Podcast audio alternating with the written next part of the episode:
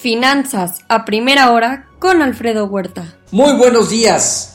Ya son 265 millones el total de infectados. Este fin de semana promediaron 515 mil nuevos casos en el mundo, Estados Unidos 50 mil y Europa tiende a crecer.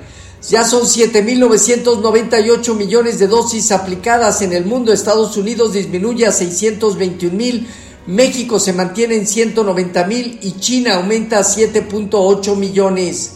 Fabricantes de vacunas actúan rápidamente contra nueva variante de Omicron COVID y las pruebas ya están en marcha. Moderna estima que su vacuna de esta variante podría estar lista a principios del 2022.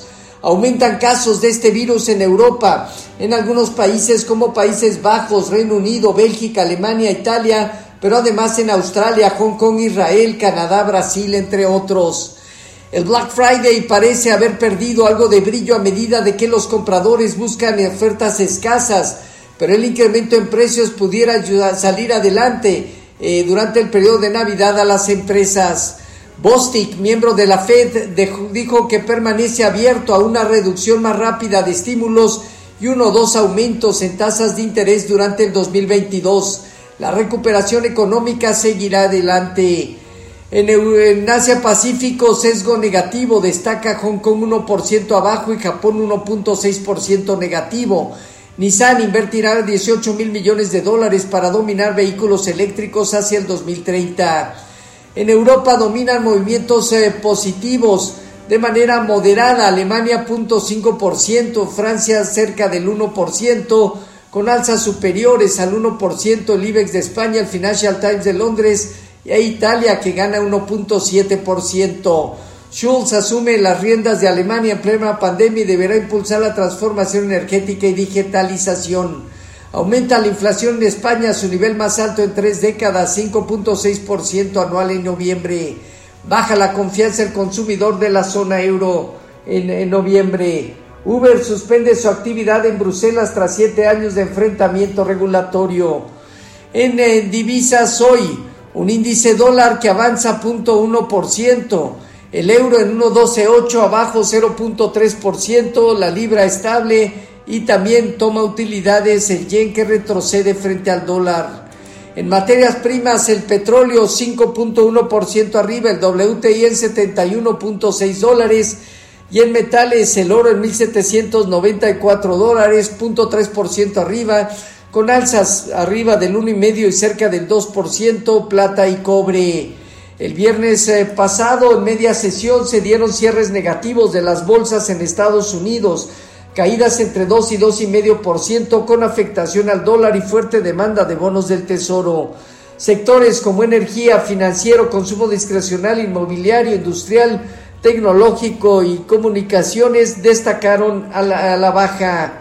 Eh, por otro lado, así el, Dow Jones se ubica en 34.899 unidades, dejó un capo brecha entre 35.366 y 35.591 puntos que serán referente en estos días. El Nasdaq en 15.491 unidades tiene 6.200 eh, puntos una zona de resistencia y un soporte importante y relevante en 15.050 unidades. El, eh, por otro lado, también el Standard Poor's en 4.594 unidades tiene a partir de 4.725 puntos una zona de resistencia. El rendimiento del mono a 10 años ajustó hasta 1.48, importante y crítico, pero dentro de una etapa proporcional. Por lo tanto, hoy está rebotando a niveles de 1.54 que representa 1.55 ya, que representan básicamente 7 puntos de incremento. Con respecto a nuestros mercados, tipo de cambio, eh, operando eh, básicamente al cierre del viernes hasta 21.92, significa 1.6% de depreciación y llegó a tocar temprano 22.19. Bajo las condiciones actuales, 22.25 representa una zona importante y crítica de mediano plazo para el peso mexicano. Zona de soporte 21.40, 21.20.